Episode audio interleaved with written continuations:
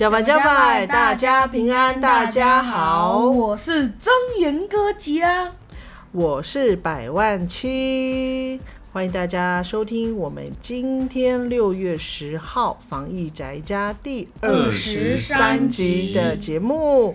哎，怎么会有一个突然窜出来的声音呢？这是。这是防疫大天，没有，那是防疫大天使哦，防疫大天使哦。那这样，那我们就请我们的防疫大天使来，呃，报告一下我们今天的疫情的状况。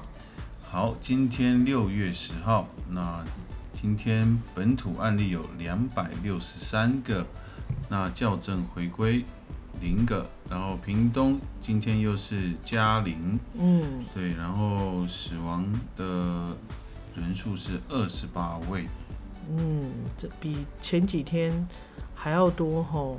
对比昨天多一点。对啊，然后在今天的那个疫情的消息呢，其实这个在在那个商业电视台是是没有看到啊，其实在原住民电视台才有播报。就是今天有一个消息是说，就是有花莲人，就是。是为了端午节返乡，结果不小心造成了七个人确诊，这样子。对他原本是在桃园工作，然后他就返回他花莲的老家，啊没想到他他自己应该是没有什么症状了，嗯，但是他他就把那个病毒带回家了，然后造成包含他还有他的家人，总共七个人确诊，这样。嗯，当然，其实就是政府啊，或者是台铁啊、高铁啊，其实都是劝大家，就是如果没有必要一定要回去的话，其实就是劝大家就是不要跨县市的移动。嗯，哦，就是呃，在端午节的时候，就是好好待在你所住的地方，这样。是像我们的安安县长也是都在脸书上，甚至还有自己手写。嗯，对，就是。就是一直在每天每天的是在温馨喊话，然后要大家就是不要反向这样子。对，没错，其实很多县市也做了很多那个措施了，就是应应这个端午节的年假。那除了说交通部可能他会控管高速公路的车流，然后还有高铁啊、台铁啊。对。那其实很多那个像花莲或台东的火车站都有设快筛站，对对，就是也是为了要防堵了。如果你快筛阳性，就赶快去再去做进一步的 PCR 的检测，这样对。好，所以在我们今年的端午节，我们也也就也不会回去了，我们也不会回台东。对，那那我屏东的部落娘家，我们应该也不会回去，这样子就是真的就是会想到家里的那个长辈，我们也会很担心啊。其实就算我们回去，其实我们我们前几天我们这两天有回去，那我们其实就是回去不到五分钟，我们就在车上。对。然后就是哎，那个打个招呼，然后 后来就拿个东西，然后就说哦好，我们都完全没下车，然后说好拜拜。你知道吗？其实那时候其实心里还蛮会很难过，其实会很感伤哎，就是而且我就特特地的就拍下来。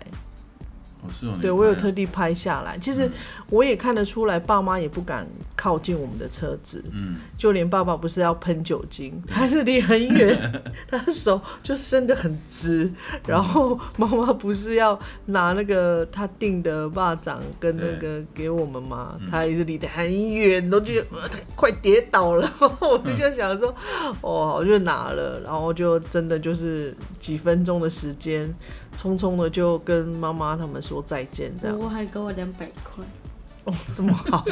对，因为我们真的确实是很担心啦，就是家里的老人家其实都有慢性病，嗯，对，那甚至也有喜肾，嗯，对，所以我们就很怕说会那时候真的会感受到越爱就是越不敢靠近的那种感那种感觉。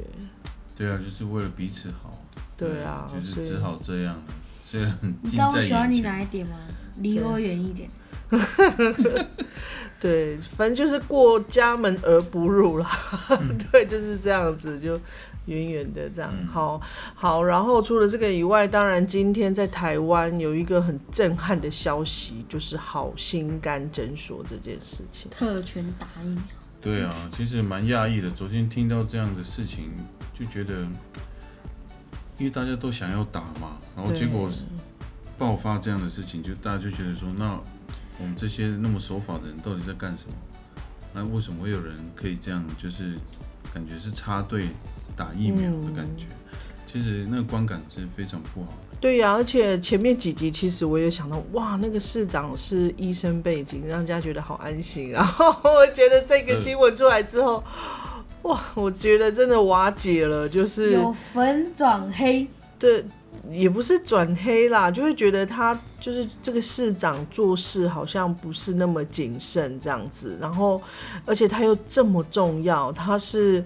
一个首都台北市的市长，然后怎么会做事这么不小心？然后又好像不是那么的负责，就把这些责任去推给底下的人。其实我不太能够认同。哎，为了让大家可以更清楚，所以我们今天就读一一份报道，然后让大家去听一下那个来龙去脉。好，这篇报道是苹果新闻网的一篇报道，那标题是。好心肝特权打疫苗，检调约谈许金川十二证人赴北市府诊所扣资料。台北市好心肝诊所被踢爆违规替签名资格不符的志工施打疫苗，被疑特权介入超额领取，未厘清其中是否涉及不法。台北地检署着分案调查，指派由防疫处理小组。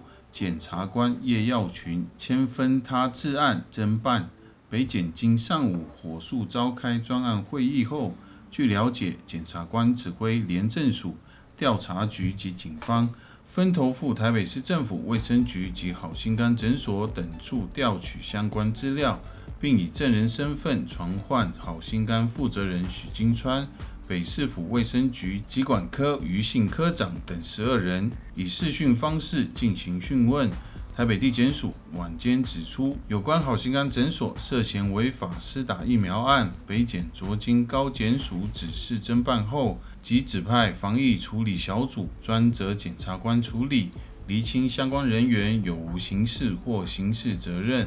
检察官经指挥廉政署、调查局、台北市调查处、北市警中正第一分局等机关，分别向卫福部、健保署、台北市政府、好心肝诊所调取相关证据资料，并陆续以证人身份视讯相关人员共十二人，以查明真相。哇！这个新闻真的今天就是闹得还蛮大的。我我原本因为之前我们不是有跟大家讲说不要一直在看新闻，所以我们其实本来就没有 follow 到这个这个这个消息。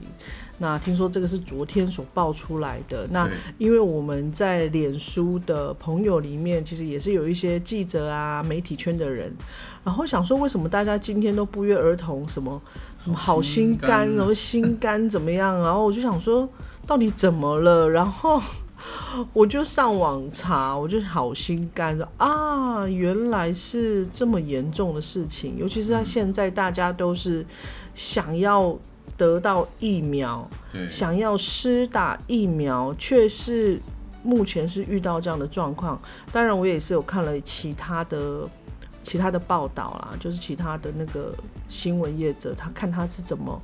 怎么去报道这一则新闻？其实，呃，就听说是市长他其实是甩锅嘛。所谓甩锅，就是好像不关他的事，他把那个责任就是推到卫生局，就台北市卫生局这样子。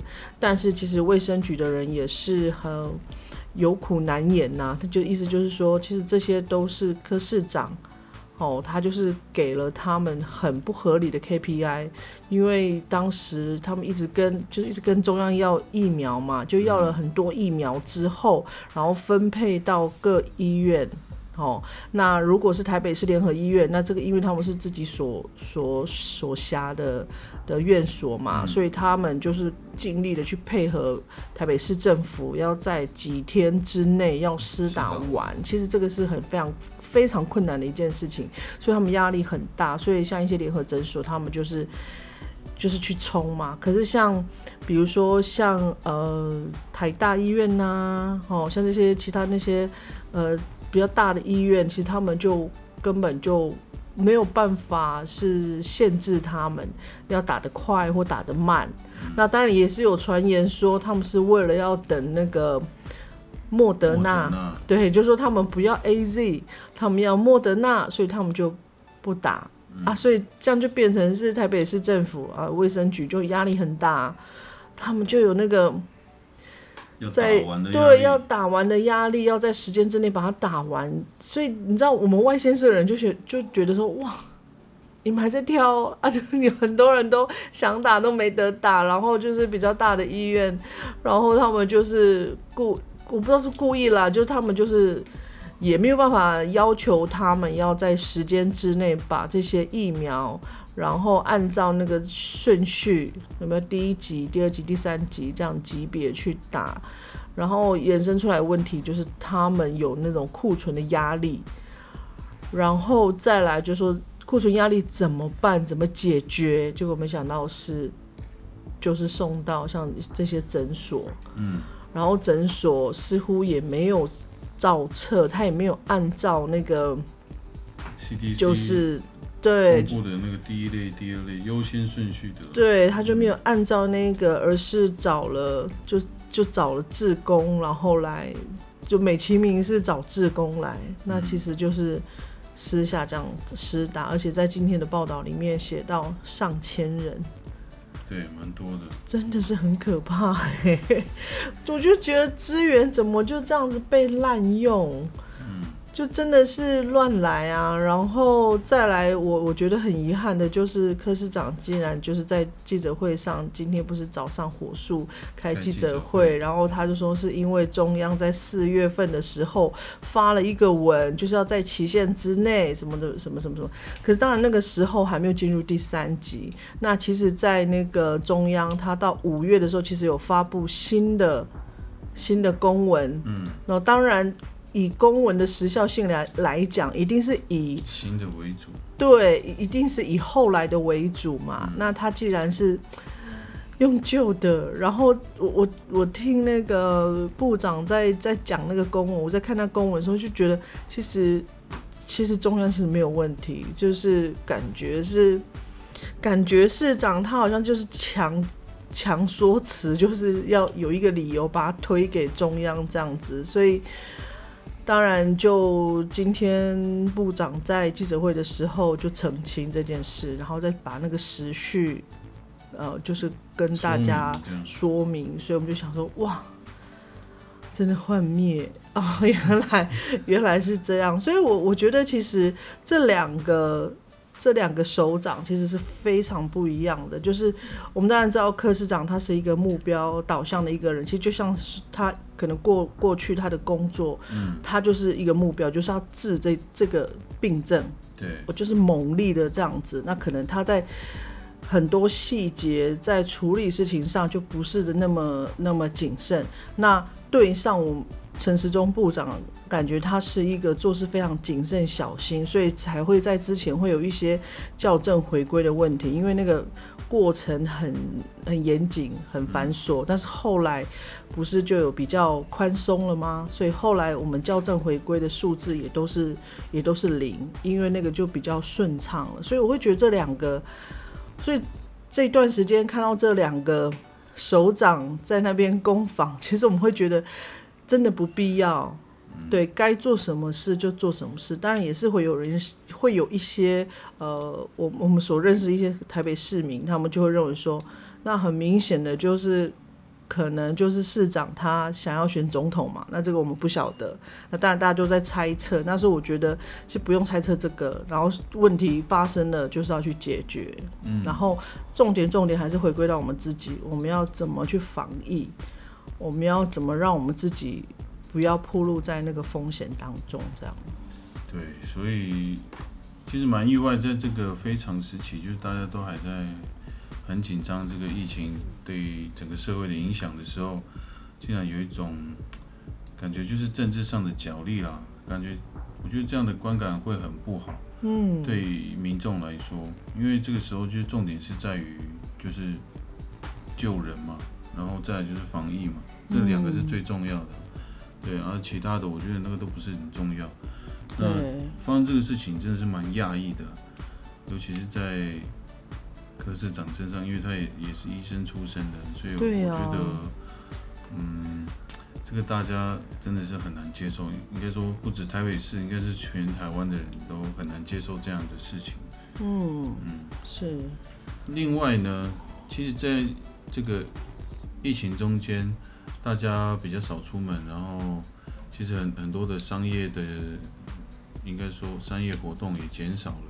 那船啊、车啊都很少在外面开，所以现在感觉空气特别好，因为我们这几天看的那个天空都很蓝，然后看到那个大武山都很明显、很干净，空气都很好。我说哇，这样真好。对，那在去年。教宗就是天主教的教宗，就是梵蒂冈的教宗，就提到说，其实疫情呢，就是让我们重新去检视我们跟环境的关系。嗯，那教宗提到说，减少了污染啊，那个减少噪音，减少交通，其实就让这个环境就复苏起来了，就是大家就会真正的很重视所谓的家家庭，还有我们的环境。开始去检视，因为大家都在家里了，那就会去慢慢的反思，说我们对于这个环境，我们可以怎么跟它的跟它共存共好这样。因为像很多很多政府官员呢，像交通提到米兰市，也是看到这样的，就是因为交通减少，车辆也减少，他就规划了很多步道，也就是说有些道路就是让。让行人走而已，也就是他希望也可以减少减少汽车的量到市区里面。那他当然也提到说，这个疫情中间，大家应该更关心难民，因为他们在这个期间就是更容易被剥削。对，其实还蛮呼应，就是我们之前提到的那些愚工啊。对，对，其实他们的环境都很不好。那他们现在就像我们昨天讲，他就困在船上面。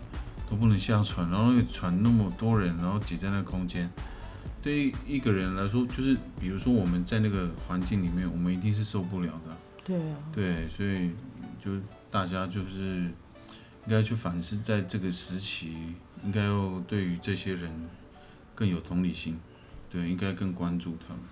其实你刚刚讲到，就是那个去年教总讲的，就是我们重新开始去思考我们跟人跟环境的关系。我觉得真的很有感呢，因为确实我们在这段防疫期间呐，我们在外面外面的人真的就少了很多。嗯，那尤其刚开始，我们连出门都不敢出门，但后来是因为我们必须要采买，所以我有出门去买菜。好，那。以往我们家巷子出来不是都很多车吗？对。然后每天到傍晚的时候，其实那空气非常不好，就是因为很多摩托车。因为我们家那一条路是呃很热闹的一条路，对。所以机车啊、汽车啊、货车其实都是穿梭其中。其实我们每次要骑车出去都很危险，然后我们也不太敢让孩子自己去过马路。那疫情之后，一直到最近，我们为了去买菜，看到车子少很多。然后有一天的傍晚，我是买完了买完了那个东西之后，我要回家。嗯，哇，那个路就是车子很少，然后刚好那时候是夕阳。哦，我那。你知道，因为我们可以看得到大武山，嗯，对，我们我就从我们家这条路，我就看到远方的大武山，然后因为那时候夕阳，然后就是有照到那个大武山，很美耶。你知道，就是我当下我就赶快拿手机，我就停红绿灯的时候，我就忍不住拿手机来拍，嗯，对，因为那个真的太美了，因为这个是之前在下午的时候几乎很难看得到。对，因为下午一定很多人就是下下班啊，或是接孩子啊，车子很混乱，然后又有那个味道。可能那时候，可是那时候就是没有，就是很干净，然后就就很清楚，就那个山就特别清楚。嗯，所以我就想说，哇，真的是很美。其实这我们在很美的环境，只是我们过去都是被这些太多的干扰，嗯我们没有办法好好的去欣赏我们所居住的环境这样子。对啊，好，所以我觉得就是真的，我们要重新有没有很像真的呼应到我们前几天讲的，嗯，就是我们开始重新思考跟环境的关系，跟我们家庭的关系，跟呃你你在家里的功能，嗯我觉得这个都是慢慢的要把它找回来，这样子。刚刚爸爸妈妈讲的没错啦，就是我们出去的时候，每一次只要妈妈有带手机，永远都会拍照，所以我每次在看相簿的时候，永远都是那种有删的，所以你不喜欢山吗？没有不，而且告诉你不是一张两张哦，是 很多张。那就很美啊。对啊，就这个时候人很少，所以很美。这样好啦，啊那接下来我们要就是进进行什么？入介绍电影的时间。好今那天是谁就是疫情大天使。今天我要分享一个一部电影，那是我之前完全没有听过，我是在 Netflix 上面就是随便搜嘿，又，是 Netflix，然后就是又在打广告。找到 找到那个诶，跟原住民有关系的这样，然后又是在讲那个新克里多尼亚的原住民这样，哦，我想说诶，可以看看哦这样，嗯，我就去看。然后这部电影呢，它的主角是一个年轻人，然后他是橄榄球员，嗯然后他是新克里多尼亚的原住民。他其实都一直想要离开家里，因为他的爸爸有那个暴力倾向，就是不时会就是抽打他们，就是会打他，还有他的弟弟。偷闪电鞭吗？哦，我不知道，反正就是会打这样。然后他爸爸是一个很暴力的人，所以他很不喜欢在家里。他在家里都是战战兢兢的。不过就是还好，他的奶奶其实都还是有关心他们啊。那这个年轻人呢，他就很想离开家嘛。那在当地，我看那个电影的感觉，就是在当地有很多那种身材很好，就是很适合打橄榄球的，他们都会去法国去打橄榄球，因为法国有很多橄榄球俱乐部，然后他们就会去那边，就是当做是去工作，然后去赚钱这样。然后他们都会说啊，那个钱很好赚啊，怎么样怎么样，因为在那个新克里多尼亚其实没有什么很多的工作提供给他们，所以他们可能就是那个也是一个赚钱的方式。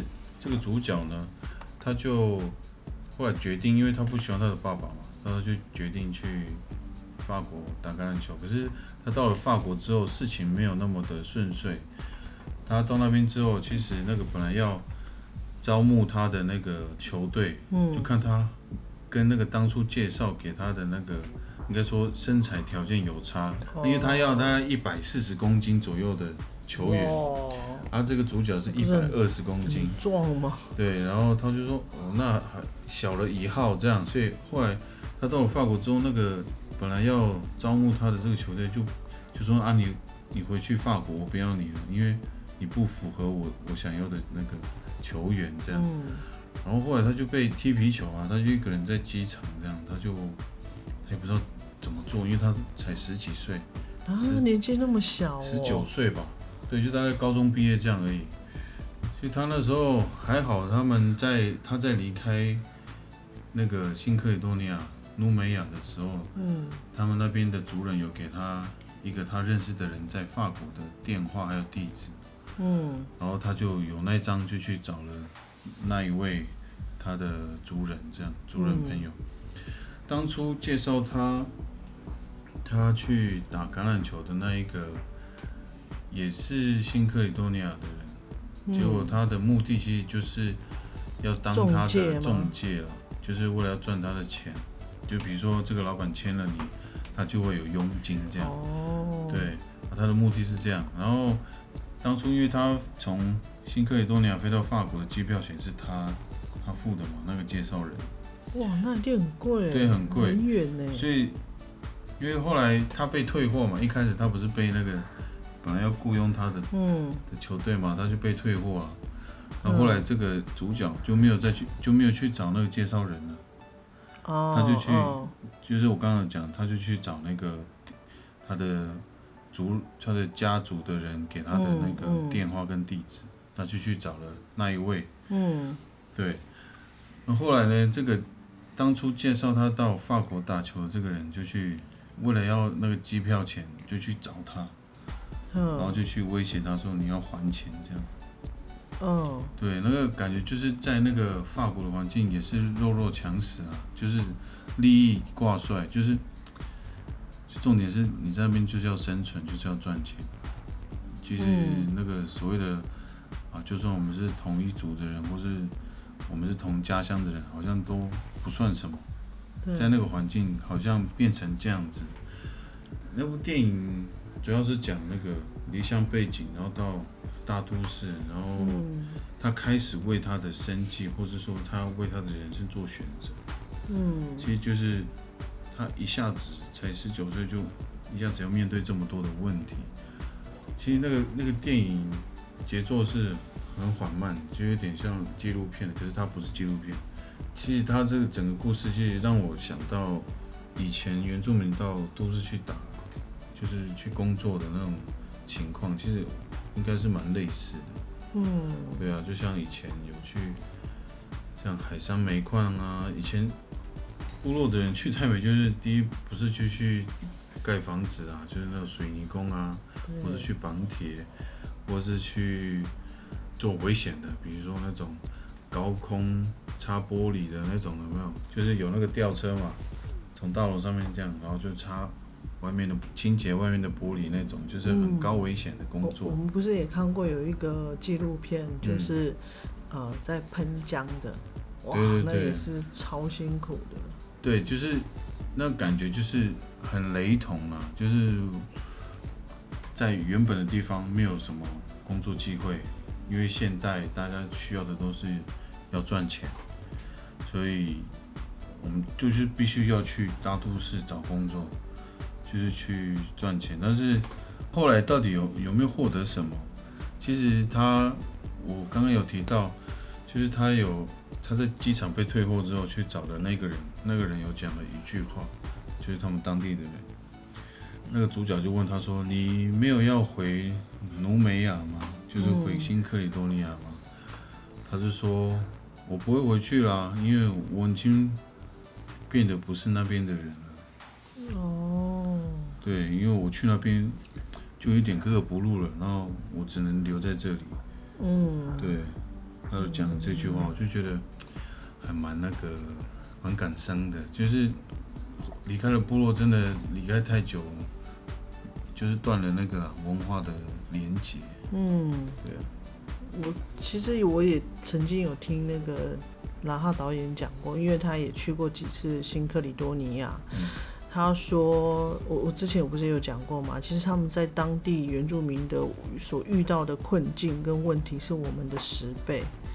像我看他的片子，其实有很多原住民在都市都是在流浪的，嗯很多那个游民，嗯都是原住民，因为土地也被掠夺了嘛，被殖民 殖民者就是法国掠夺，然后那边就是变成是可能呃，比如说像是一个度假地方，对，所以他们所习惯的那个海边那个那个海域就变成也变成是度假村的了，然后他们也没有办法使用。然后他们到都市，他们的工作机会也很少，所以有很多游民是原住民，就是这样来的。嗯嗯，所以呃那时候，然后导演就跟我分享说，所以如果我们再不再不重视那个传统领域被被剥夺这这个问题的话，其实那个就是我们的未来。对啊，对啊，他有跟我讲过这件事。对，其实这部片它叫《钢铁之心》，哦，这整部片就很就是很 sad，就是很悲哀那种感觉。好，所以就建议大家，你心情很好的时候，你再去看。不然的话，如果你已经够难过，或者是你已经心情够，不好，悲哀，悲哀。你在看的时候，你可能就默默的那个眼角就会有泪水。没有了。如果你是原住民，你也可以去看，就是以前早期原住民大概碰到的环境大概就是那样子，就是大家都需要去都市赚钱，然后养家，然后养那个，就是为了生计，为了孩子这样。大概可以去了解那个环境，大概就是其实蛮辛苦的，然后在文化上又好像没有那个连接，好像就是断了这样。嗯，好，所以只要大家有兴趣的话，就可以，如果你有 Netflix，然后你就可以上去看，或者你可以去 Google 或 YouTube 去搜寻，好，说不定有相关的资讯。这样，好，那以上就是我们今天防疫在按赞加家的节目的目。评价，好，非常棒，这个小孩子哦，很会帮我们宣传。嗯，那我们今天节目就到这边，好，那我们就明天见，拜拜拜